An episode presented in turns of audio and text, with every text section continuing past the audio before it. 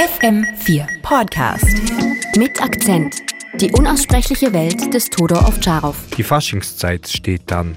Von Rio de Janeiro bis nach Österreich will sich die ganze katholische Welt verkleiden und feiern. Ich fand es immer lustig, dass man sich vor dem Osterfasten mit dem Fasching vom Fleisch verabschiedet.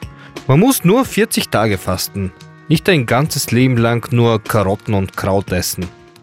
An vielen Orten weltweit ist der Karneval eine Ausstellung nackter Haut. Und nackte Haut, wie wir wissen, kann alles verkaufen. Ich habe mal in Griechenland am Eingang einer Fleischerei ein Poster mit einer nackten Frau mit einem Fleischermesser in der Hand gesehen, die Steaks schneidet. Karneval.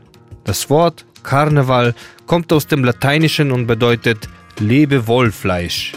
Vielleicht sehen in der Faschingszeit die Menschen so viel nackte Haut, dass sie danach während der Fastenzeit keine Lust auf ihre Partner mehr haben. Letztes Jahr war ich zur Faschingszeit in Spanien. Eine ganze Stadt hatte sich verkleidet und war betrunken.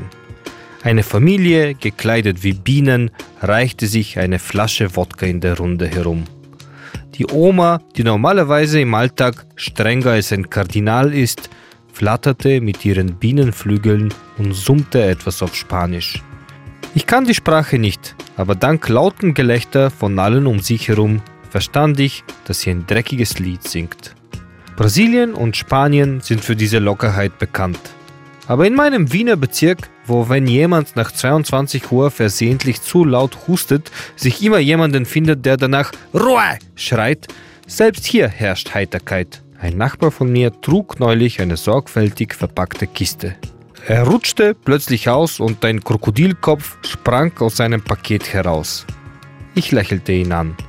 Jetzt weiß ich, wenn ich ein Krokodil auf der Straße treffe, wer unter dem Krokodilkopf steckt. Die Anonymität ist etwas Großartiges. Man kann wenigstens für einen Tag das sein, was man im tiefen Inneren versteckt hat. In jedem grantigen Nachbar, der laut nach Ruhe schreit, lebt ein versteckter Bohem, der laut schreien will, dass er das Leben liebt. Liebt das Leben, liebe Hörerinnen und Hörer. Verkleidet euch und spielt laut nachts Trompete. Am nächsten Tag könnt ihr wieder ruhig sein. Mit Akzent. Die unaussprechliche Welt des Todor Ovtcharov.